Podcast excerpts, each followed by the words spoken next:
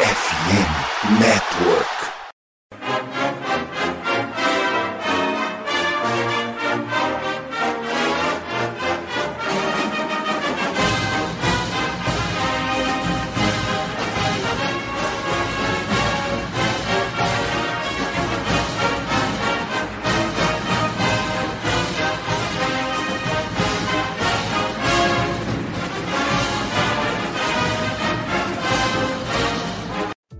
Saudações, amigos! Saudações, fãs de esporte! Saudações, fãs dos esportes universitários! Que grande prazer, que grande alegria, que grande satisfação! Estamos chegando mais uma semaninha com o meu, o seu e o nosso CollegeCast. Hoje, terça-feira, dia 19 de setembro, véspera de feriado na província de São Pedro do Rio Grande do Sul, mas não para os demais integrantes da mesa que, portanto, estarão na sessão Corujão aqui junto comigo e não terão esse prazer de amanhã estar de molho em casa, mas a gente vai chegando com mais uma edição do College Cast para falar de mais uma rodada de college football. Eu falei que a sessão Corujão são agora 23 horas 38 minutos. E a gente vem chegando com o episódio número 131 para falar muito do que irá acontecer nesta próxima rodada que se na semana passada a gente falou que não tinha grandes jogos, o negócio tava meio morno, essa rodada, meu amigo, é exatamente o contrário. Tem vários confrontos entre duas equipes ranqueadas, destaco aqui, por exemplo, UCLA e Utah, Colorado e Oregon, Ole Miss e Alabama, Iowa e Penn State, tem também Oregon State e Washington State, fora Ohio State e Notre Dame, um confronto de dois times top 10. Então vem com a gente, a gente vai falar de tudo que vai rolar neste final de semana. E a gente abre esse nosso episódio de hoje saudando a rapaziada que vai fazer o programa junto comigo, André Zito. Muito boa noite, bem-vindo de volta. Cara, você deu a letra, né? LSU mais de 40 pontos, vai na fé. Quem te ouviu, lucrou. Quem não te ouviu, chorou. Ai, ai, e teve gente que duvidou, hein? Infelizmente eu tenho que falar, eu não gosto de falar isso, mas teve gente que chegou lá no Twitter, duvidou, disse: não, difícil. Amigo, confia na Cal. Confia na Cal. O amigo aqui assiste os jogos, confia na Cal. Acho que nessa semana eu vou acertar de novo. Bom, dito isso tudo, uma belíssima noite, lindíssima madrugada, maravilhosa manhã e uma perfeita tarde a todos aqueles que estão nos ouvindo. E queria desejar uma linda noite a você, Albert, a você, Gabriel, a você, Pinho e Kaique. Que saudade! Quanto tempo você não aparece por aqui? Um abraço gigantesco a você, meu amigo.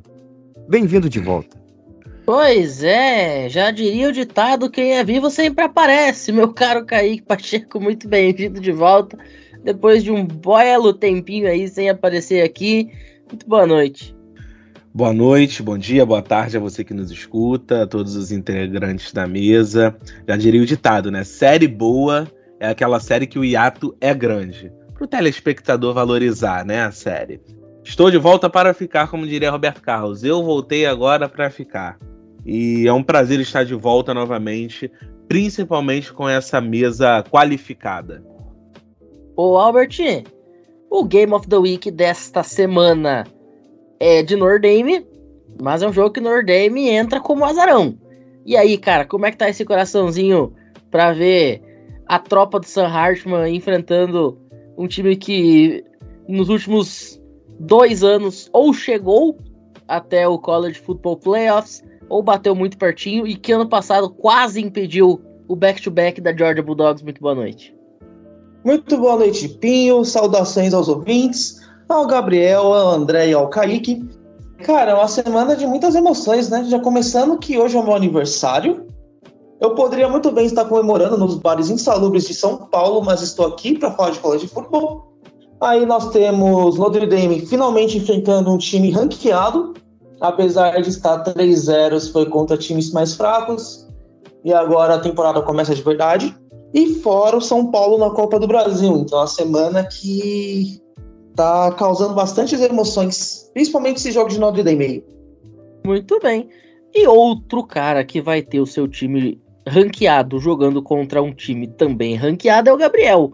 Ô, Gabriel, Alabama recebe em casa, em Tuscaloosa, a equipe da Ole Miss Rebels. E aí, cara, como é que tá essa expectativa para ver Alabama jogar? Porque esse ano, diferentemente dos outros anos, né, de temporadas anteriores, esse ano a gente não sabe o que a gente espera de Alabama. É um negócio muito louco. A gente não faz a menor ideia do que, a gente pode esperar desse time de Alabama. É uma coisa extraordinária. Dor. Apenas dor. É o que dá pra resumir Alabama por enquanto. Boa noite, Pinho, Kaique, Albert, André. E um bom dia, boa tarde, boa noite a todos que não estão nos ouvindo. Essa é a Alabama mais imprevisível de todas. E incrivelmente, Ole Miss é a favorita para esse confronto, mesmo sendo Tuscaloosa. Ou seja, querem uma dica de aposta boa? Apostem suas casas em Ole Miss, que eles devem vencer, infelizmente. Tá, não vem com zica reversa não, que isso aí não cola. Bom, a gente já já tá de volta logo depois da vinhetinha. Não saiam daí.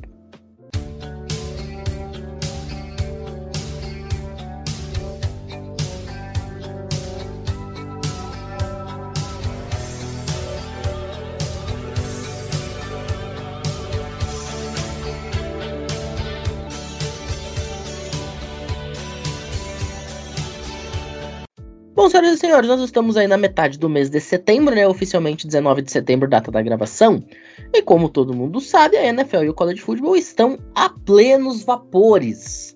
E por que, que eu estou falando disso? Porque poucas coisas são mais legais do que assistir futebol americano. Mas uma delas é assistir futebol americano fazendo aquela sua fezinha, ganhando uma graninha.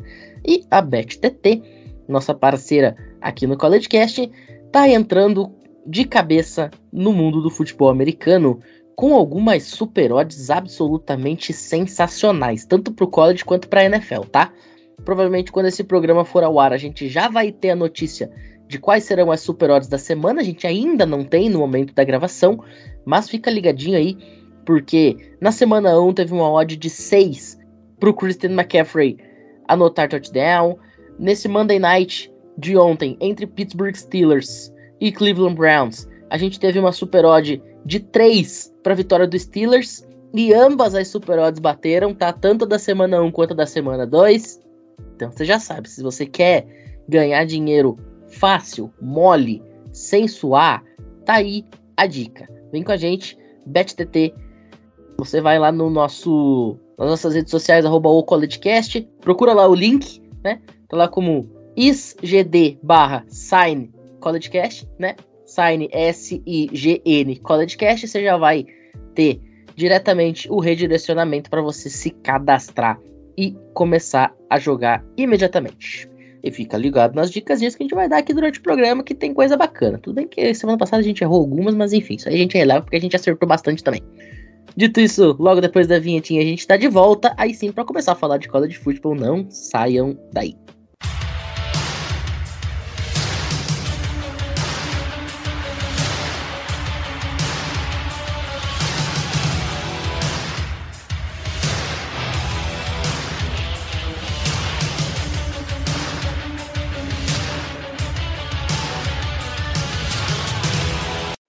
A gente começa falando de um jogo que promete agitar a região central dos Estados Unidos, isto porque Cincinnati recebe em Ohio a equipe de Oklahoma.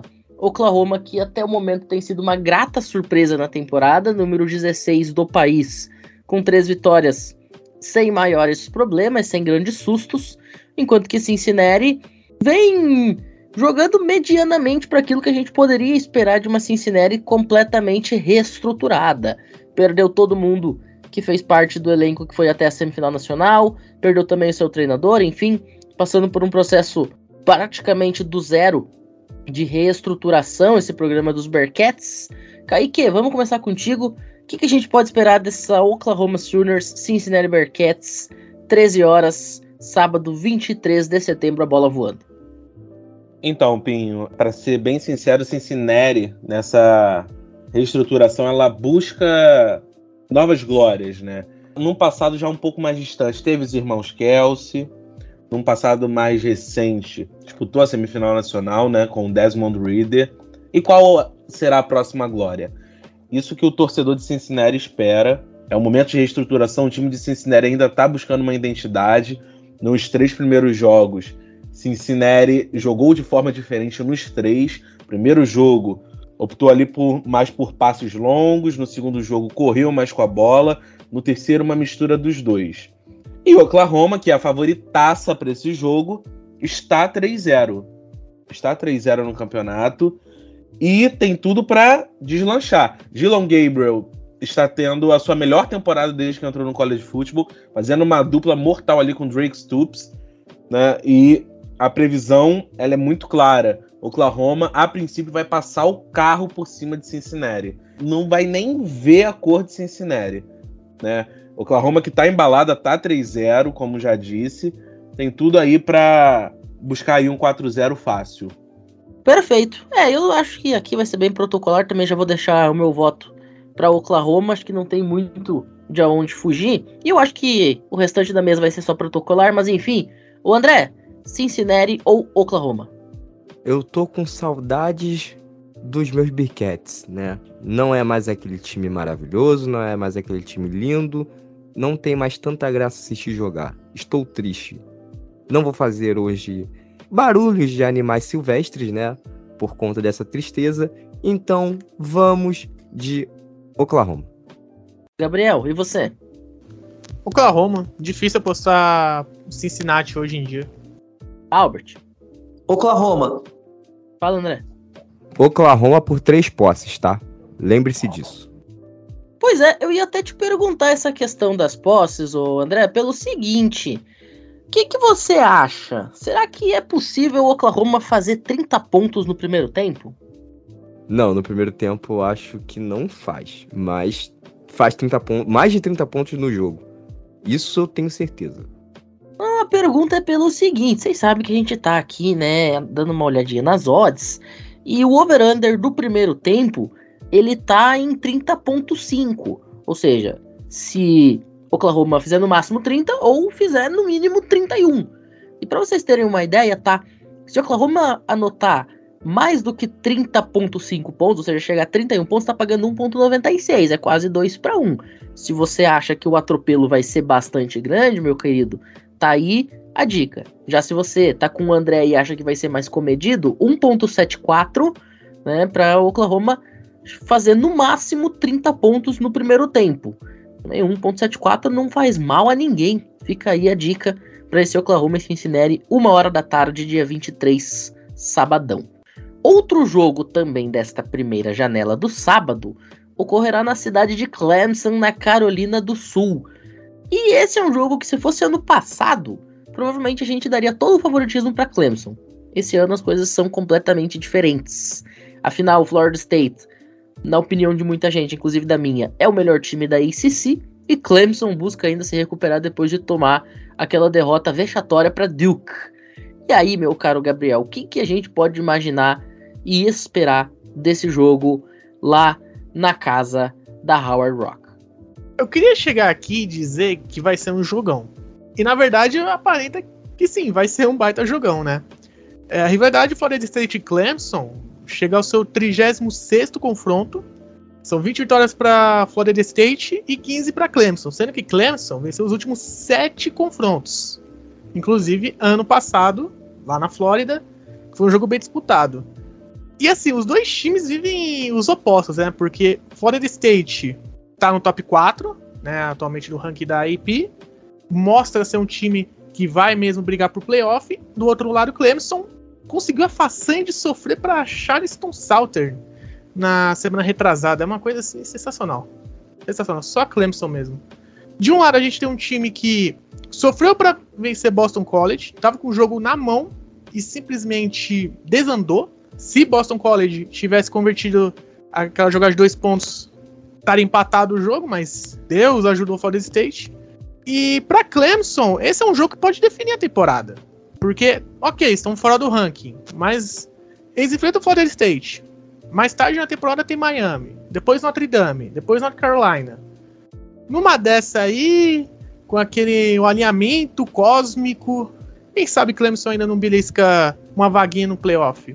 De um lado a gente vai ter o Cade Klubnik que precisa se provar. Contra Duke ele foi mal, Essa é a verdade. E contra Florida Atlantic, que foi o último confronto de Clemson, foi um jogo bem abaixo. Bem abaixo. Mesmo uma vitória tranquila de Clemson, era foi abaixo. Do outro lado tem o Jordan Travis, que tá fazendo um ótimo ano. E esse jogo contra Clemson pode ainda ajudar ele mais, a quem sabe beliscar, né? Brigar por um Heisman e tudo mais. Minha aposta para esse jogo é Florida State. Muito bem. Eu já vou deixar aqui também adiantado meu voto em Florida State. André, e você? Bom, se o Jordan Travis jogar, vitória tranquila de Florida State. Se o Jordan Travis não jogar, Florida State ainda vence, mas com bastante dificuldade. É um jogo para quem for apostar, mandar suas odds, tomar um cuidado, dar uma olhada antes se o Jordan Travis for jogar. Se ele for jogar, duas posses para cima. Se ele não jogar, aí é menos de uma posse. Kaique, você, o que, que tu acha? Eu acho que Florida State ganha e ganha com certa folga, sabe? Eu acho que de duas posses para cima. Eu acho que o Cage Club tá sentindo muita dificuldade nessa transição aí do high school pro college, embora ele seja segundanista, mas ele tá sentindo muito o peso de carregar uma Jessie que já foi de Trevor Lawrence, já foi de Deshaun Watson. Então eu vou de Florida State aí com duas posses ou mais. E você, Albert? Florida State. Muito bem. Mesa, como a gente já esperava, 100% para Florida State, apesar de eu achar que o jogo não é tão simples assim, tá? A linha, por exemplo, lá nos Estados Unidos é Florida State por apenas dois pontinhos. Jogo da ABC, que infelizmente não terá transmissão para o Brasil, já deixo meu protesto né, com relação a isso, mas vai estar tá no Star Plus para quem quiser acompanhar. Falando um pouquinho das casas aqui no Brasil, né, que é o que realmente nos interessa. Se você acha que Clemson pode surpreender, 1.97 tá pagando a BetTT, viu? Vou deixar essa informação jogada aqui aleatoriamente. Ô André, você acha que o over-under de 53,5 bate nesse jogo? Pros dois times? Bate. Bate. Pode ir na fé que bate. Então tá aí, ó. 53,5 de acordo com o André vai bater. 1.67 a odd. E se você for um pouquinho mais ousado, 57 pontos de over-under tá 2.4. Ó, cada um vira outro. Fica aí a sua dica para esse Florida State e Clemson, uma hora da tarde, dia 23, sabadão. Bom, a gente vai dando seguimento aqui. Vamos agora falar um pouquinho sobre Utah recebendo o UCLA, porque esse jogo ele coloca frente a frente dois times em situações muito diferentes neste ano. Você tem uma Utah que apesar de estar sem o Cameron Rising, tá conseguindo dar conta do recado, venceu as suas três partidas sob o comando do quarterback reserva, o Nate Johnson, ele que é freshman, provavelmente à medida que o Cam Rising conseguir entrar no time, ele deve voltar seu reserva, mas pro ano que vem já deixa muito claro que ele é o futuro dessa equipe.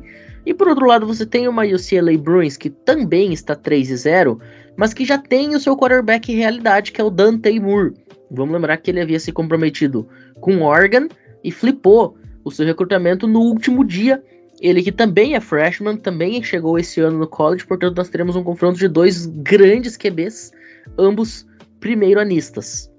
E aí, você coloca frente a frente dois caras inexperientes, de muito talento, e que lideram duas equipes da Pac-12 ranqueadas, o que certamente vai deixar esse jogo muito interessante. Destaques por parte de time a time, a gente tem aí o CLA, o Carson Steele, apelidado singelamente de The God of College Football quando jogava na Mid American Conference e que está liderando essa equipe em jardas terrestres após a saída de Zach Charbonnet. Ele que já tem 30 carregadas com 243 jardas, 2 touchdowns nessa temporada de 2023, uma média de 8.1 jardas por carregada, uma média absolutamente avassaladora. Tudo bem, foram contra três times bastante inferiores em relação a UCLA e a Utah. Tudo bem. North Carolina Central, San Diego State e Coastal Carolina. Mas ainda assim, 8 jardas de média para um running back é uma média absolutamente fabulosa. E pelo lado de Utah, você também tem outro running back jogando muita bola, que é o Jack Kinden Jackson. Ele que está com uma média um pouquinho inferior à do Carson Steele, de 6.5 mas também tem sido muito importante para essa equipe, apesar de ainda não ter touchdown, mas tem colocado essa equipe mais próximo da zona principal do campo. Já falando de um jogo aéreo por parte de UCLA, a gente tem o J. Michael Sturdvart, ele que veio transferido e até agora tem sido grande alvo dessa equipe. Afinal, você imagina um cara que tem uma média de 24,3 jardas por recepção, é coisa pra caramba. Então fique de olho aí nesse ataque muito explosivo de UCLA até o começo da temporada, um quarterback muito bom, muito promissor e que já é considerado uma futura estrela, um running back já consolidado no college football e um wide receiver muito prolífico. Já por parte de Utah, além da manutenção da equipe, né, da base bicampeã da Pac-12, apesar de não ter o Cameron Rising, como eu falei, a equipe ainda vem com praticamente todos os seus jogadores que levaram essa equipe muito longe em 2022 e é neles que vai a aposta para vencer esse jogo em casa. Particularmente pelo jogo sem Salt Lake City, eu vou ficar com o time de Utah, mas confesso que não acho nada inacreditável, nada fora do padrão se o CLA conseguir o upset aqui. Ô Gabriel, e você, cara? O que, que você acha Utah e, e o CLA jogando em Salt Lake City? Ah, palpite Utah. Tá jogando em casa. Acho que eles vão conseguir mais uma vitória. André? Utah. Utah vence, mas não vence com tanta facilidade. Kaique? Vou ousar aqui. Embora eu acho que Utah vença, eu vou colocar UCLA. Gosto desse time de UCLA. Acho que vai ser bem apertado, mas vou apostar em UCLA. Albert? É, não vai ser um jogo tão simples assim, mas ainda acredito bastante na vitória de Utah. Perfeito. Bom, o Kaique foi lobo solitário falando de vitória de UCLA, mas olha só, hein? Se você aí acredita também, assim como ele, num upset, UCLA tá pagando 2.44 na BetTT em vitória simples, tá? Se o jogo terminar 1x0 para UCLA, cada real que você colocar é 2.44. Olha, dá para brincar, dá para sonhar, dá para se divertir com isso daqui, viu? E antes eu brinquei com o over-under com o André em 53,5. 53,5 para esse jogo especificamente, que eu acho que é uma coisa que bate sem maiores dificuldades. Eu acho que tanto a defesa de Utah quanto a defesa de UCLA devem ceder muito a big play. 53 de over-under 2.10. Inclusive, quiçá a gente não dá uma incrementada nisso aqui daqui a alguns dias, viu? Porque eu acho realmente que é muito plausível você ter 53 pontos nessa partida com duas defesas que, comemos, é Pac-12, né? Pac-12 é isso aí, é tiroteio, é loucura, é ficar até de madrugada assistindo 49 passes para touchdown em cada partida. Ô Andrezito, vamos agora sair do extremo oeste para o extremo leste LSU recebendo Arkansas, LSU embalada depois da grande vitória sobre o Mississippi State, e Arkansas que sofreu um revés para BYU no fim de semana em Kedon Slovis. A gente zoou tanto o Kedon Slovis, falou que ele tá fazendo mestrado e não sei o que, e é mesmo, ele tá mesmo fazendo mestrado, mas ele mostrou que nem só de mestrado em Science and Management ele entende, ele conhece um pouquinho também de bola a ponto de ganhar da tropa do Javali. É, Pinho, como você disse, Arkansas na semana passada calou a nossa boca. A gente planejou uma vitória de Arkansas contra BYU. BYU simplesmente fez o que quis. J. Jefferson teve um passe para TD, uma interceptação. A linha ofensiva não protegeu ele em praticamente o jogo inteiro, no tanto que ele tomou quatro sacks. Foi pressionado direto e acabou soltando alguns passes muito ruins. O running back Rashad Dublinion e o próprio KJ Jefferson, cada um teve 13 corridas, né? Nós também tivemos o grande AJ Verde, ou AJ Green, não, não aquele AJ Green do Cincinnati Bengals, né? Que nessa semana se aposentou de vez, né? Assinou o contrato de um dia. Esse é outro AJ Green, teve nove corridas para dois TDs. Mas assim, o time de Arkansas simplesmente foi uma tragédia defensiva.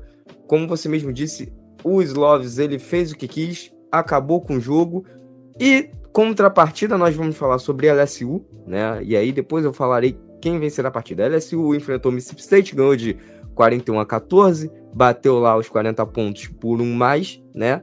O Jerry Daniels fez uma partida ok, teve 361 jardas, 2 passos TD.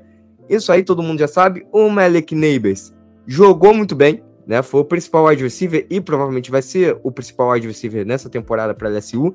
Deve sair na primeira rodada como wide receiver desse draft. A gente percebe que o time de LSU ele é inconstante, enfrenta times mais fracos, passa o carro. Enfrentou um time mais forte, passou vergonha, né? Dito isso tudo, é um confronto onde LSU provavelmente vai vencer. Não sei se vence com uma certa tranquilidade, como foi contra Mississippi State, mas a defesa vai ser dominante novamente, porque o ataque de Arkansas é um ataque muito fraco, é um ataque onde não tem proteção seu quarterback, e principalmente os recebedores também não são lá aquelas mil maravilhas. Então a secundária de LSU também pode ter um bom jogo nessa partida, a gente pode acabar vendo algumas interceptações. Dito isso tudo, LSU vence por três posses ou menos. Muito bem, portanto, LSU vencendo na opinião do André. Gabriel, o que, que tu achas? Deve dar LSU tranquilo, como o André falou. Quando eles enfrentam um time um pouquinho mais, mais forte, por mais que eles sofram um pouquinho, ainda acho que eles devem vencer tranquilo. Essa defesa de LSU tá bem forte esse ano. Kaique. Vou de LSU também. Albert. Também vou de LSU.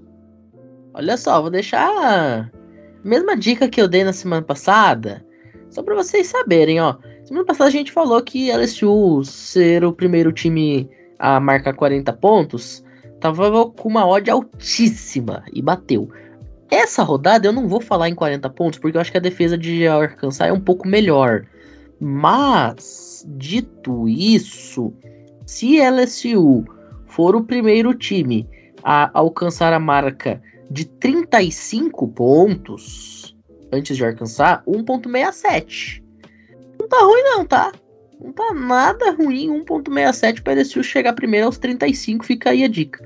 E se você for meio louco e quiser ir de alcançar, vitória simples, 6.15 na tropa do Javali, tá? 6.15 em vitória simples.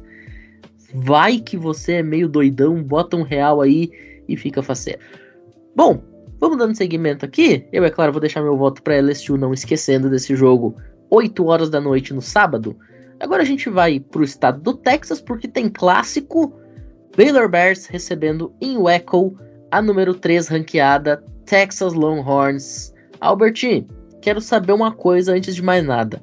Você vai fazer que nem o André e dizer que você é chifrudo, que a sua galhada tá arrastando no chão, ou isso aí você deixa pro nosso queridíssimo Andrezito? Cara, essa piada é exclusiva do André, vou deixar para ele. E não quero pagar direitos autorais, principalmente por piadas. Esse jogo pode marcar um retorno bem importante para o time de Baylor, que é o retorno do quarterback, o Blake Shapen. Lembrando que ele teve uma lesão no joelho no, na semana 1 e ele poderia ficar de fora na semana 2 e na semana 3. Então a tendência ainda não foi confirmado, mas ele tem chances reais de voltar nesse jogo contra Texas. Texas, que é o time top 3 no ranking, principalmente no seu jogo aéreo, envolvendo bastante seu corpo de recebedores, principalmente o Trevor Wolf, que tem 16 recepções já, passou das 200 jardas. Donai Mitchell está chegando aí às 10 recepções, tem uma média de quase 15 jardas, 14.9. Hoje teve o Sanders, o Tyrande também tem uma média bastante expressiva de 22,6 jardas, enquanto a defesa de Baylor está sofrendo contra ataques aéreos. Então, o Quinn Ewers tem tudo para brincar com essa defesa de, de Baylor, mas Baylor tem um fator casa. E apesar de ter seus problemas na defesa, não é um time muito ruim, igual possa parecer tá tendo suas dificuldades ao longo da, das primeiras semanas, que a gente já esperava. Isso é algo que já cantamos a bola lá nas previsões da, da Big 12. Então a tendência é que a vitória vá para o Texas Longhorns e que pode até subir um pouquinho mais esse ranking. Muito bem. André, e aí? A ursada ou é a rapaziada do galho longo? Texas está jogando muito bem, né? Texas vence e Vence com uma certa tranquilidade. Texas está virando o time dominante. A galhada tá crescendo cada vez mais e tá vindo forte para cima de vocês. Gabriel? Jogo pra Texas dominar e vencer tranquilamente. Kaique? Texas tranquilamente vence esse jogo. Texas tem sido um dos times mais legais de se ver, pelo menos nesse início aí de temporada. Pois é, eu só quero deixar registrado um- uma coisinha que eu acho que ninguém comentou, que é o seguinte.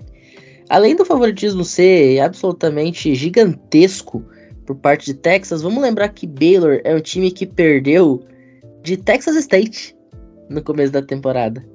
É, Gente, se perder de Texas State é complicado, tá? Perder de Texas State é complicado.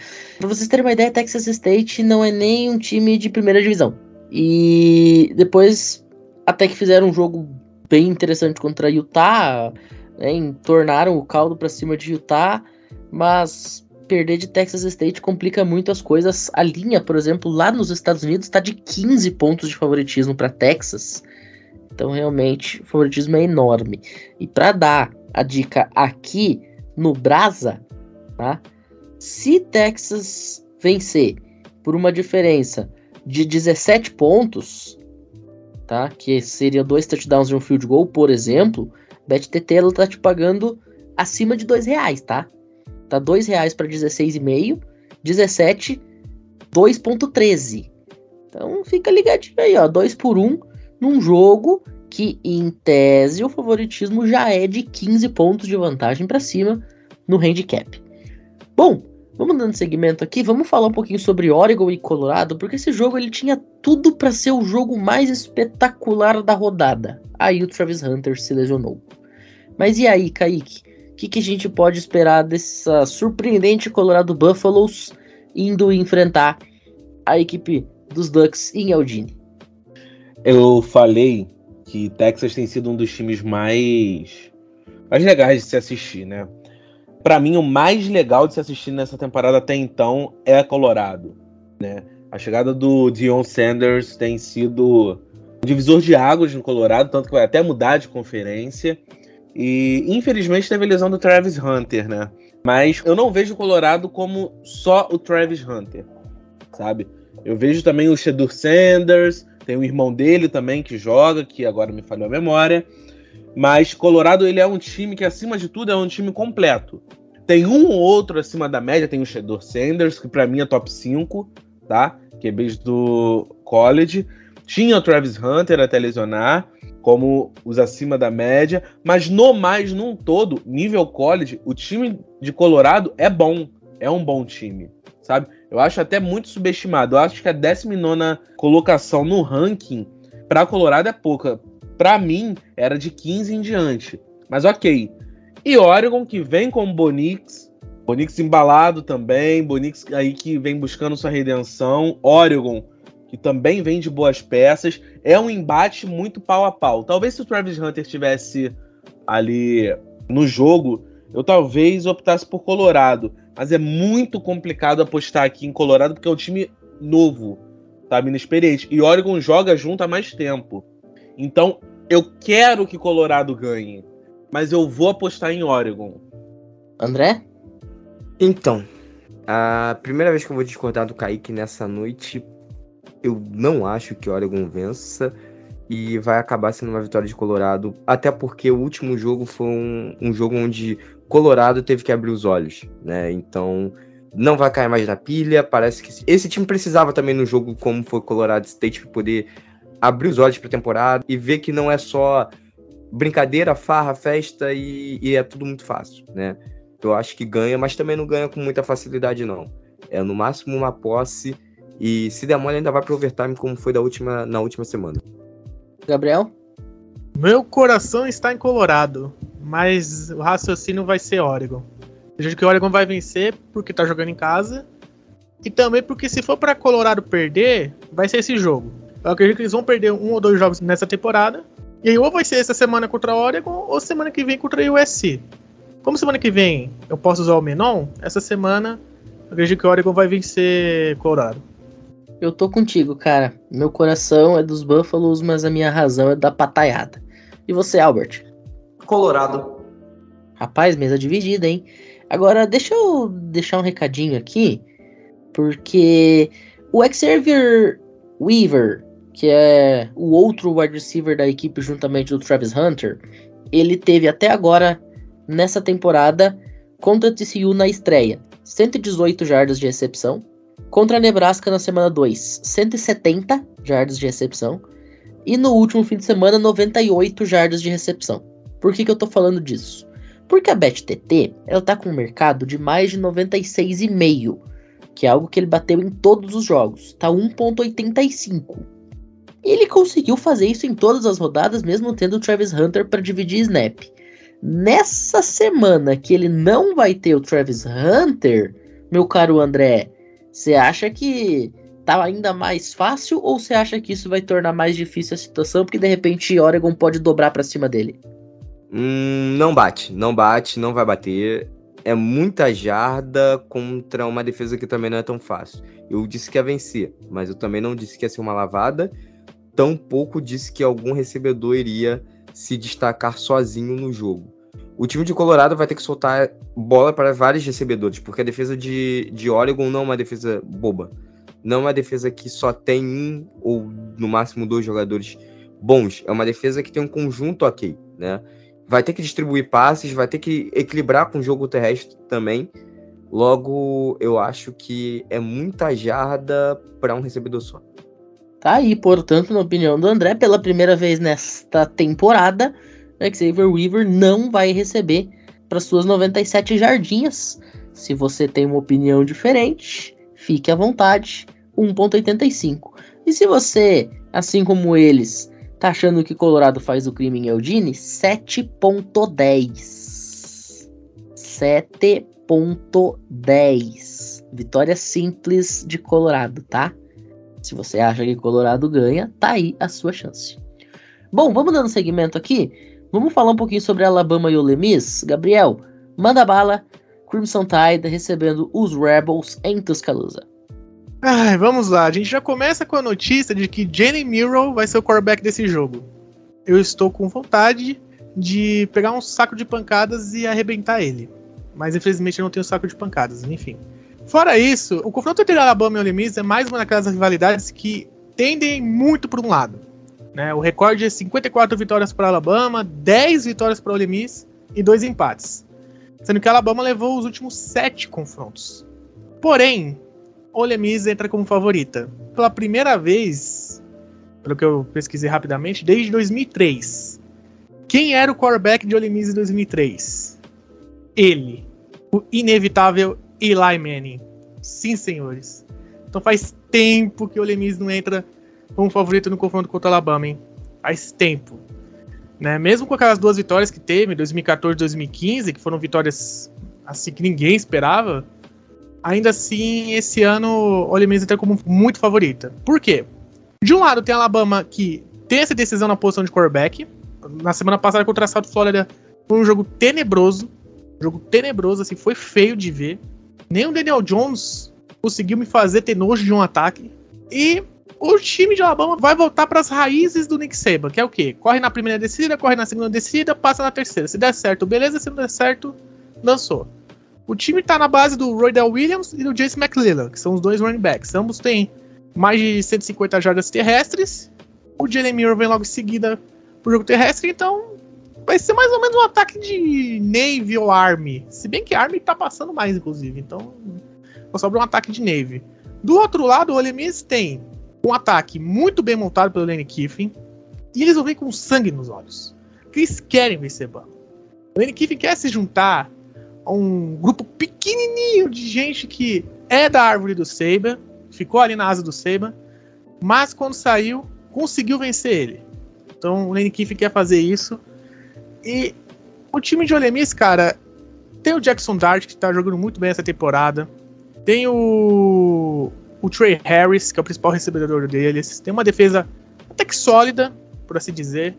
E assim, dói o coração, cara. Dói mesmo o coração. Mas assim, pra Bama vencer, cara, tem que correr muito bem. Correr muito bem. Literalmente ser Alabama até 2015, mais ou menos, 2016, que corria pra caramba. Então, meu palpite é o limite, cara. Difícil apostar com o Alabama com o Jalen no, no comando. Muito difícil. Por mais que seja em Tuscaloosa, por mais que seja o Saban, é difícil apostar favorável para Alabama, cara. Muito difícil. Vocês pediram tanto que a dinastia do mal tá mal mesmo. Olha, sinceramente, eu não consigo apostar contra um cara chamado Nick Saban. Então eu acho que a Alabama leva. E você, Kaique? É muito complicado você apostar contra o Nick Saban, né, cara? É muito complicado, mas embora exista o DNA de Alabama, como foi dito, Alabama já desde a temporada passada já não é mais Alabama, né? Buscando procurar o seu QB, eu vou com Ole Miss, vou com Mississippi, mas com grandes ressalvas. É muito complicado você apostar contra Nick Saban. Albert.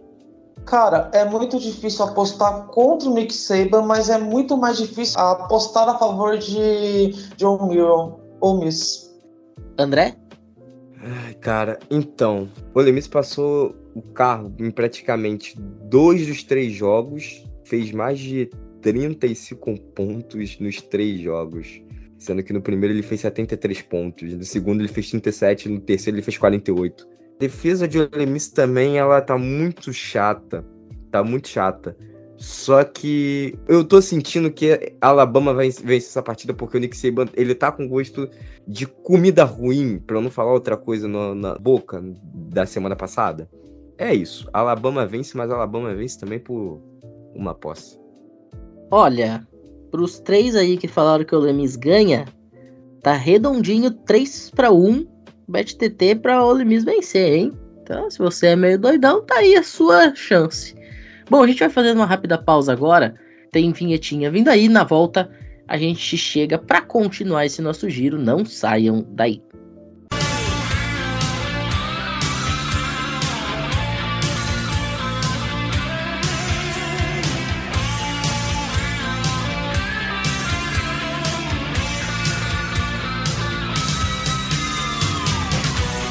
Bom, estamos de volta para o segundo bloco. Agora a gente vai até Pittsburgh no para sempre grande pote de mostarda, o antigo Heinz Field que mudou para o nome mais insípido possível, né? Que é Acrisure Stadium. Ninguém nunca vai se acostumar com isso. Mas enfim, no eterno Heinz Field, Pitt Panthers recebendo a North Carolina Tar Heels de Drake May e Companhia Limitada. Alberti, manda bala. Então, Pinho, primeiro confronto desses dois times na conferência, na ACC. A North Carolina que vem jogando bem, está ranqueada, é o 17 no ranking, mas está passando algumas inconsistências no, ao longo do ano, principalmente o Drake May, já que apesar de tá chegando já nas mil jardas, tá distribuindo bem a bola entre seus recebedores, mas é um cara que não tá lançando muito touchdowns e tá lançando interceptações. Ele tem quatro touchdowns e quatro interceptações. Isso é preocupante, considerando que para muitos ele é o segundo quarterback da classe. Isso que ele lançou poucos touchdowns para o número de partidas e muitas interceptações para o número de partidas. Enquanto o time de Pittsburgh está bem longe de ser aquele time talentoso. Vale lembrar que perdeu para Cincinnati e apesar de ter sido um jogo de uma posse, caberia mais para Cincinnati. Só conseguiu ganhar de Wolford e teve um jogo bastante esquisito contra o West Virginia na última semana.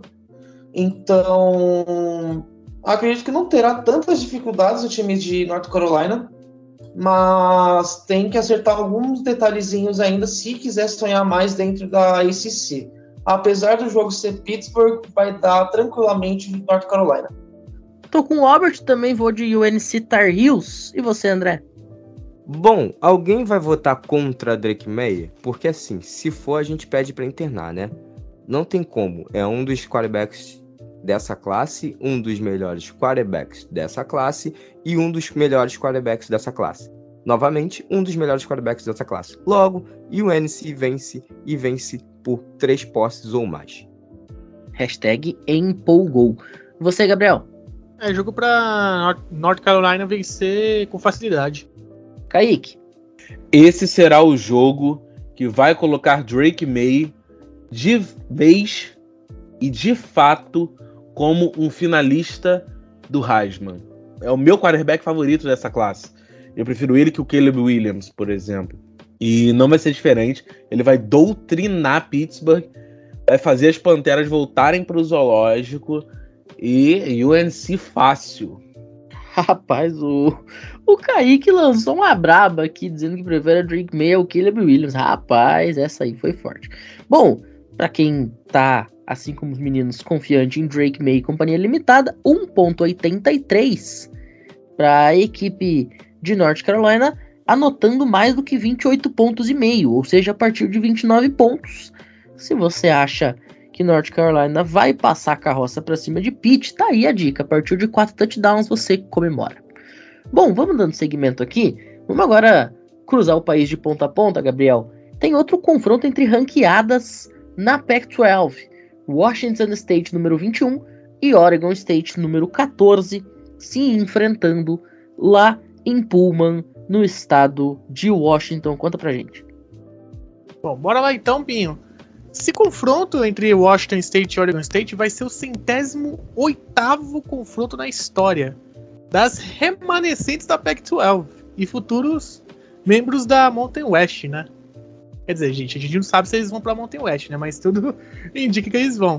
De um lado, a gente tem o Washington State, que tem 3-0, e do outro lado também o Oregon State com 3-0, e para mim os dois times são surpreendentes. Pra mim os dois são surpreendentes. Porque o Washington State venceu a Wisconsin no nosso querido Pinho. Quando você pensa que o Wisconsin tá indo bem, Pinho chega o Washington State e fala: Não. Ninguém te Não. perguntou nada, tá? É duro, é duro. Você vai me zoar essa próxima semana, fica tranquilo. E do outro lado, que é o Oregon State, já começaram a pedir desculpas para DJ Yu Galilei, que ele tá jogando bem, cara. É só ir para um time desconhecido que ele tá jogando bem. Assim, o histórico do confronto tava pendendo muito para Washington State, eles tinham vencido oito confrontos seguidos até ano passado. Quando o Oregon State conseguiu a vitória por 24 a 10. Esse ano, o time de Washington State tá com um ataque bem potente, bem potente, marcou 50 contra a Colorado State na primeira semana, 31 contra o Wisconsin e 64 contra a Northern Colorado, que é um time da FCS. Do outro lado, o Oregon State está com uma defesa muito forte, cedeu 17 pontos para São Jose State, 7 pontos para UC Davis, que é um time da segunda divisão, e só 9 pontos para San Diego State. É um confronto que a gente pode ter aquele famoso ataque contra a defesa, porque o time de Washington State está sendo liderado pelo Cameron Ward, está fazendo uma ótima temporada, são 9 touchdowns, nenhuma interceptação, quase mil jardas, né, 986 jardas e 72% dos passes completos. Do outro lado, Oregon State, temos que falar dele, do DJ e o Galilei. Muita gente desceu a porrada em cima dele, falaram mal, teve gente pedindo impeachment dele em Clemson, que acabou acontecendo. Mas ele no Oregon State tá mandando bem. São 630 jardas, são 6 touchdowns e 2 interceptações. O Damian Martinez, que é o grande destaque desse time, 351 jardas terrestres, 8.8 jardas por corrida. Assim, a gente tem a grande frase assim: ataques ganham jogos, defesas ganham campeonatos. Mas a gente tá na semana 4, no quarto jogo da temporada das duas equipes. Ou seja, o ataque vai ganhar. Meu palpite é o Washington State. André, Oregon State vence e não vence com uma certa facilidade, não. Esse jogo aí é um jogo truncado. DJ Galilei tem uma boa linha ofensiva, mas sua defesa é bem, bem mediana pra fraca. Então, vai ser aquele tiroteiozinho gostoso de assistir, tá? Recomendo. Inclusive o jogo começa às 8 horas da noite e com certeza vai invadir próximo da meia-noite. Kaique, e aí, cara? Eu vou de Oregon State. Eu vou de Oregon State. Se o DJ Galilei ele era horroroso em Clemson, ele continua sendo horroroso em Oregon State. Só que em Oregon State é muito mais fácil de se jogar, né? Mas eu, mesmo assim eu vou apostar nos Beavs, nos futuros viúvos da Pac-12. Olha, eu ser a voz da ousadia e da alegria junto com o Albert, que acabou precisando sair, mas deixou o palpite dele em Washington State. Eu vou de Washington State, cara. Eu acho que esse time de Washington State aí, ele não tá recebendo o carinho que ele tá merecendo receber diante das atuações mais recentes. Eu vou com os Cougs contra os Beavs nesse duelo de quem sobrou, né? Você lembra aquele jogo de infância resta um? Então, a Pac-12 resta dois e os dois vão se enfrentar no fim de semana. Ô André, vamos falar um pouquinho agora sobre a número 24 Iowa viajando para Pensilvânia, indo para State College, jogar contra Penn State Nittany Lions, número 7 do país, confronto de Big Ten entre dois times ranqueados. E aí, cara, você coloca frente a frente um time que é muito conhecido por ter OLs, DLs e defesas extraordinariamente fortes, enfrentando uma Penn State que vem tendo um ataque muito interessante até este momento, né? Liderado pelo Drew Eller, depois da saída do Sean Clifford, que ficou aproximadamente 59 anos no college football. É, a Iowa contra Penn State é um jogo bem interessante, né? Você falou sobre confronto entre linha defensiva e linha ofensiva, mas eu, eu colocaria uma coisa mais interessante ainda. É um confronto entre duas defesas, na real, que são relativamente boas, né? Penn State é um time que vai se garantindo muito pela defesa. No último jogo, inclusive, contra Illinois, foi a defesa que garantiu a vitória. No tanto que quem deu o passe para TD, o único passe para TD na partida foi um running back, foi o Trey Potts, né? O Drew lá, ele Teve até um bom jogo, teve 208 jardas, nenhuma interceptação também, não acabou não entregando bolas para Illinois, mas também não teve passe para TD. Assim como a defesa conseguiu quatro interceptações, três sacks, foi uma defesa que pressionou o jogo inteiro. Em nenhum momento o quarterback de Illinois ficou tranquilo no pocket. Em nenhum momento do jogo ele conseguiu fazer leituras tranquilas. Em nenhum momento do jogo ele conseguiu respirar sabe? A defesa de Penn State é uma defesa instintiva, é uma defesa muito boa, é uma defesa onde eles não têm medo de partir para cima do quarterback, não tem medo de bater em wide receiver, não tem medo de bater em tight end, não tem medo de bater em ninguém. Quem entrar em campo e for lá para pegar na bola, eles vão bater, tá? Independente de quem seja.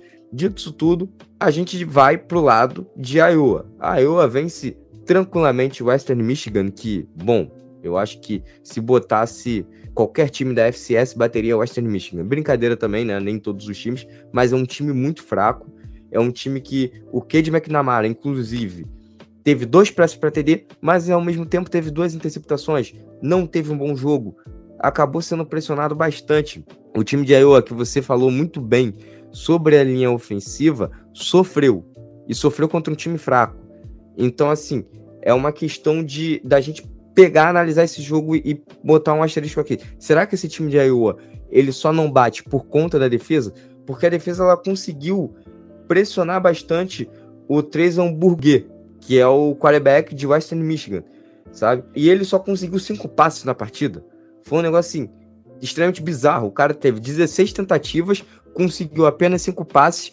E esses cinco passes também, nenhum deles foram passes que ele estava com o pé plantado no chão, dentro do pocket, tranquilo. Todos os passes foram passes ruins que poderiam ter virado sec em qualquer momento, tá? Outra coisa, eu esqueci de completar. O ataque de Iowa cedeu 4 sacks nessa partida. Cara, a probabilidade de Penn State acabar com esse ataque de Iowa é muito grande. O ataque de Iowa vai sofrer nessa partida, a defesa de Penn State vai fazer seu nome, vai ter gente subindo no ranking do draft nessa partida. Anota o que eu tô te dizendo. Penn State vence por mais de duas posses e dominando nas trincheiras e defensivamente. Cravou. Viu, Gabriel? Ele cravou. E aí? O que, que, tu acha? Penn State. Penn State vence esse jogo. E assim, o calendário de Penn State é. Esse ano é o High State e Michigan só. O resto dos times não assusta. Então, esse fim de semana é para vencer Iowa com tranquilidade um jogo disputado, obviamente, né? Bem físico. Mas é para vencer e aí só se preocupar com o High State e Michigan depois. Kaique? Eu vou de Penn State. Vou de Penn State. Vou botar fé aí no Drew lá. É, eu vou de Penn State também, cara. Eu acho que esse time de Penn State ele é bem melhor do que o time de Iowa. Então, eu vou com os Nittany Lions nessa partida entre os rivais da Big Ten a partir de 8 e meia da noite no sabadão. Mas, para quem, como os guris, quiser ir de Iowa, 4.90, hein? 4.90 nessa vitória de Iowa. E pra gente não ficar dando só questão de time, uma estatísticazinha de jogador, ó. A gente falou aí, por exemplo, do Cade McNamara e do Drew Alar. Se você quiser apostar que o Cade McNamara vai fazer um passe para TD, um, umzinho, 1.51 de odd. E se você acha que o Drew Alar vai passar para pelo menos 2, 2.23. Então, se você acha que o jogo aéreo vai ser preponderante, que os quarterbacks vão ter bons jogos aéreos, tá aí a sua chance, tá aí a sua odd. Já que a gente Ô, tá falando. Oi, E pra interceptação? eu ia falar disso agora. E para você que tá se perguntando de interceptação, mais do que meia, ou seja, uma. Drew Alar, 1.85. E Cade McNamara, 1.39. Meu querido André Limas. Eu vou de Cade McNamara, tá? O Drew Alar, eu não levo fé que talvez seja interceptado nessa partida. Mas o Cade McNamara, ele vai ter uma interceptação nesse jogo. Ele vai ter. Anota. Se ele for interceptado contra o Western Mission, ele vai ser interceptado contra essa defesa de Penn State. Tranquilamente, pode ir lá. Tá aí. O André tá cravando hoje. O André tá, tá muito ousadia e alegria no dia de hoje, senhoras e senhores. Bom, vamos dando seguimento aqui. Vamos falar um pouquinho agora sobre USC Trojans e Arizona State. Isto porque em outros tempos a equipe de Arizona State assustava. Esses tempos já não estão mais entre nós. E o USC número 5 do país, com a sua constelação liderada por Caleb Williams, já de começo deve ganhar esse jogo sem nenhum tipo de dificuldade. Inclusive, para vocês terem uma ideia, o Matchup Predictor da ESPN tá com 98% de probabilidade para vitória de USC liderada por esses jogadores. Por parte de Arizona State, qualquer tipo de esperança de um upset histórico passa diretamente pelo seu quarterback, né? Afinal, Jaden Rashada está fazendo um- uma temporada relativamente interessante, né? Ele que está no seu primeiro ano lá em Arizona State. Já está com 403 jardas em três partidas, três touchdowns, apenas uma interceptação. Mas o time não ajuda em absolutamente nada. Fica muito difícil. O Rachada tá jogando com um elenco rachado, senhoras e senhores, diga-se de passagem. Pelo lado de USC, todos os jogadores que a gente já tá careca de saber estão jogando muito bem. E ainda estamos contando aí com a aparição dele, Marshawn Lloyd. Muito pouca gente falava no Marshawn Lloyd antes de começar a temporada. Ele já tá chegando aí na marca das 200 jardas terrestres. Já tem dois touchdowns. Uma marca de 8.6 jardas por carregada quando jogando contra times da Pac-12. Cara, isso é uma marca absolutamente fenomenal e o USC deve manter o seu 100% de aproveitamento na temporada até aqui. Inclusive chama a atenção que o USC no ano que vem vai jogar na Big Ten, vai ter que cruzar o país. Até agora, nas suas quatro primeiras rodadas, ainda não saiu da costa oeste. Afinal, enfrentou e venceu por quatro posses de diferença San Jose State, que é outro time da Califórnia. Enfrentou e venceu a equipe de Nevada por mais de 50 pontos de diferença. E também enfrentou e venceu por 46 pontos de diferença, ou seja, 5 posses, a equipe da Stanford Cardinal, também um time da Califórnia. Então, agora indo até o Arizona, a equipe de USC se mantém na costa oeste, economiza milhas aéreas e garante mais um W na sua tabela.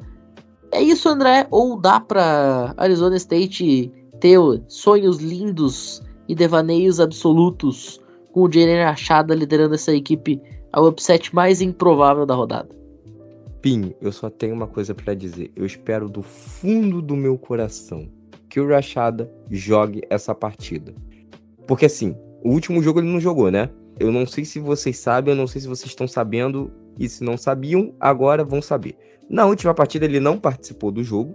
Arizona State, inclusive, jogou com três quarterbacks, porque simplesmente tomou uma pancada histórica de Fresno State de simplesmente 29 a 0, onde nós tivemos ele mesmo, aquele, lembra dele? Drew Pine jogando, conseguindo 5 passes para 13 tentativas. O Jacob Conover foi o quarterback starter, também 6 de 16. E o Trenton Burger de 6 barra 8 ainda foi um pouco melhor do que os outros.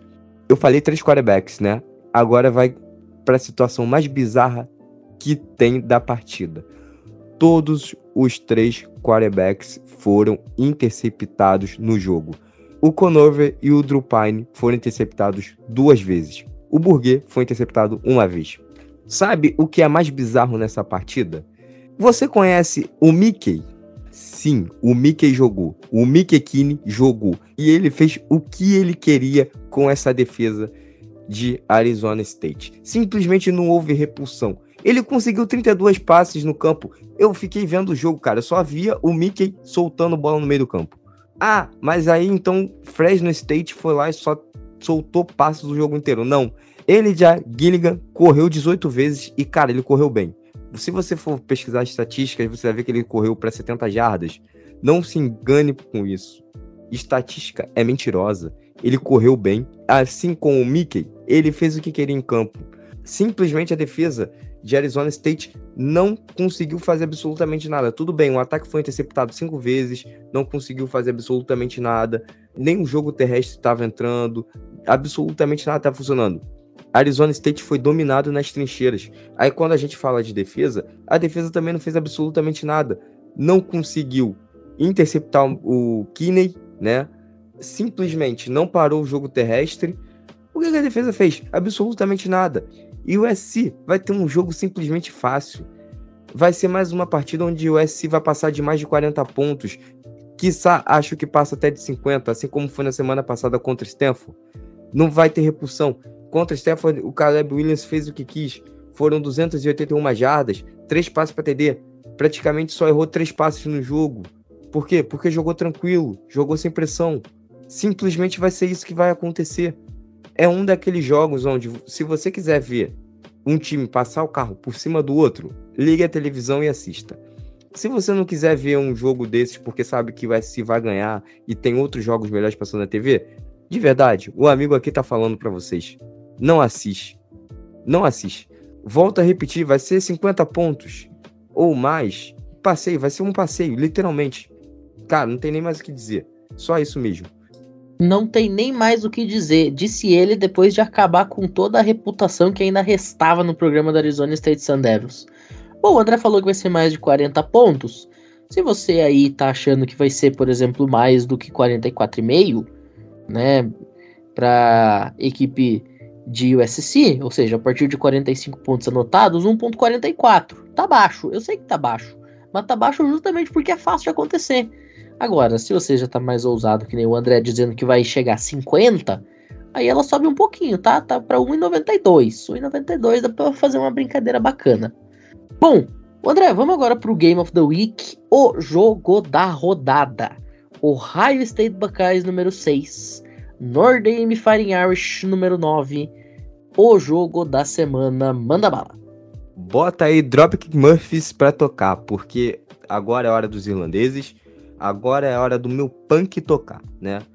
Ohio State contra Notre Dame, dois times muito bem ranqueados, dois times no top 10, dois times que bateram em seus adversários da semana passada. Ohio fez 63 pontos em cima de Western Kentucky, que convenhamos, Western Kentucky também não causa repulsão a ninguém. Se eu perguntar a qualquer um, ninguém vai se lembrar de um jogador de Western Kentucky, mas tudo bem. E assim, utilizaram o time de Western Kentucky como Sperry. Para quem não sabe, Sperry na luta é aquele cara lá que só entra para poder apanhar, sabe? O saco de pancadas, que nem o nosso querido Gabriel falou anteriormente. Basicamente é isso. O Kyle McCold teve três passes para TD, nenhuma interceptação, jogou muito bem. O Trevor Henderson correu para 13 vezes e dois TDs. A gente vê um ataque onde tinha pancake em alguns momentos de toda a linha ofensiva em cima de jogadores de linha defensiva era uma linha ofensiva dominante, automaticamente o time joga tranquilo, né? O ataque funciona. Lembrando que o coração do ataque é a linha ofensiva. Outro ponto interessante é Notre Dame vence de 41 a 17 Central Michigan, com o Sam Hartman jogando muito bem também, três passos para TD, nenhuma interceptação. O jogo terrestre funciona com o Aldrich Steam, com 20 carregados para 176 jardas, lembre-se, 176 jardas, e um TD. São duas defesas muito físicas também. Notre Dame volta a ter uma defesa física. A gente pensou que esse time teria problemas quando fez o recrutamento, tá sendo um time bem treinado, tá sendo um time bem cuidado. Mas lembre-se que no início, quando eu falei sobre o High State, as trincheiras eram um ponto crucial desse time. Quem ganhar no jogo das trincheiras, tanto ofensiva quanto defensiva, vai levar essa partida, tá? Não adianta a gente pensar em quarterback nesse momento, não adianta a gente pensar em running back. É literalmente a linha ofensiva que proteger melhor, ou a linha defensiva, no caso, o front seven, o bots, blitz, que conseguir infiltrar bem e doutrinar a linha ofensiva adversária, vencerá essa partida. Dito isso tudo, eu levo fé que o Ohio State vence essa partida, mas não vence com tranquilidade, não vence, como eu digo, duas, três posses. Vai ser uma posse e vai ser aquele jogo que pode ir até pro overtime, tá? Dito isso tudo, o Ohio State pode ir lá que vai dar bom. Gabriel? André, eu vou ser contra aqui. Eu acho que vai dar Notre Dame, porque eu ainda não tô confiando no McCord. Eu não confio ainda nesse cara, cara. Ele tá sendo muito carregado pelo Marvin Harrison. São dois times muito fortes, tem boas estruturas dos dois lados, só que se esse jogo for pra uma batalha de quarterbacks, aí o Sam Hartman vai passar o trator. Acho que ele vai ser muito mais impactante. Vou apostar em Notre Dame também porque tá jogando em casa. Então é difícil apostar contra time que tá jogando em casa. Esse ano será de Notre Dame contra o High State, pelo amor de Deus. Eu ainda acho que eles vão bem o resto da temporada, mas esse jogo contra o High State, Notre Dame tranquilo. É, eu tô com o André, tá? Eu vou de Ohio State. E você, Kaique? Gosto muito do Sam Hartman, gosto muito do programa de Notre Dame, né? Embora nos últimos anos aí tenha dado uma escorregada, gosto muito dos jogadores vindos de Notre Dame. Dito isso, aposto em Ohio State. O Robert também deixou o voto dele para o Ohio State, portanto, vitória dos bocais aqui na nossa mesa. Vamos ver o que, que vai acontecer dentro do campo. Agora, eu vou deixar um negócio registrado aqui, porque o High State tá pagando 1.53, Nordame tá pagando 2.35, tudo bem, um jogo bem equilibrado, isso já era de se esperar que as odds estivessem altas para ambos os lados. Mas, o André, tem uma aqui que me chamou bastante atenção, tá? Que é a seguinte, olha só. Marvin Harrison Jr., o principal wide receiver desse draft, 89.5 jardas no over-under, 1.85 para mais, 1.85 para menos. Você acha que o M. Jar mete 90 jardoca aqui? Ou você acha que a defesa de Notre Dame vai parar ele? Olha, eu já falei mal de um wide receiver aqui, brincadeira, eu não falei mal, disse que ele não ia bater a meta, mas o Marvin Harrison ele bate, tá? O Marvin Harrison, ele tem o DNA do futebol americano andando nas suas vezes. Até porque o pai dele também jogava. Mas ele é um bowler nato. Passa. Passa. E passa. Mas não vai passar tanto assim também não, tá? Mas ele passa, ele quebra essa banca aí e pode ter certeza. Então tá aí, ó. Tá cravado. Marvin Harrison Jr. vem para 90 jardas. Bom, queremos agradecer aí todo mundo que ouviu a gente. A gente vai ficando por aqui. Vamos deixando então a nossa dica do CollegeCast com relação a BetTT lá no nosso Twitter. Se você quiser ver a múltipla que a gente fez, você vai ter que ir lá, arroba o CollegeCast no Twitter ou no Instagram. Ô Andrezito, muito obrigado pela participação. Nos vemos na próxima. Eu acho que vocês devem estar cansados de ouvir minha voz, né? Foram quatro jogos analisados, mas feliz, né? A gente trabalha aqui de graça falando sobre futebol americano, mas é gostoso falar sobre futebol americano, é algo que eu gosto. Dito isso tudo, é um prazer estar com vocês nesta belíssima terça para quarta-feira à noite, agora já quarta-feira, já estamos a, a, uma da manhã, sim, uma hora da manhã nós estamos gravando para deixar você com o melhor conteúdo sobre o college football. Dito isso tudo, bons jogos nesse final de semana e até semana que vem. Tchau, tchau. Gabriel, também muito obrigado pela participação. Nos vemos na semana que vem. Valeu, Pinho, valeu, André, valeu, Kaique, o Albert, que saiu mais cedo, todo mundo que nos ouviu até agora e até a próxima. Uma da manhã e só os guerreiros aqui hein, gravando. Kaique, volte mais vezes. Não fique tanto tempo sem ver a gente, rapaz. Opa, pode deixar. Voltei para ficar, hein? Pode deixar que estarei com mais frequência. Foi muito bom estar de volta. Não esqueçam que na próxima segunda-feira tem o Draft Room, vai ter um tema bem legal aí. A gente vai falar sobre os sleepers, aqueles jogadores que não são tão hypados no draft, mas que podem surpreender e são bons jogadores. Então fique atento aí. No mais, foi excelente estar aqui com vocês e até a próxima. É isso. O Albert precisou sair mais cedo, mas também deixou o recadinho dele. Então, Albert, muito obrigado. Nos vemos na próxima edição. Muito bem, Pinho. Então, completamos mais uma preview. Mais uma semana do college, que já tá passando bem rápido. Então, quero agradecer mais uma vez o convite aos ouvintes, a mesa que estava aqui com a gente hoje. E espero vocês no próximo podcast. Muito bem. A gente vai ficando então por aqui. Recadinhos de fim de programa. Você pode apoiar financeiramente o CollegeCast caso deseje por meio do Pix CollegeCast2021.gmail.com e é claro, siga-nos nas redes sociais, arroba o CollegeCast no Twitter e no Instagram. De tudo isso a gente fica por aqui com essa edição de hoje. Muito obrigado a todo mundo que ouviu a gente até este momento e até a próxima. Valeu!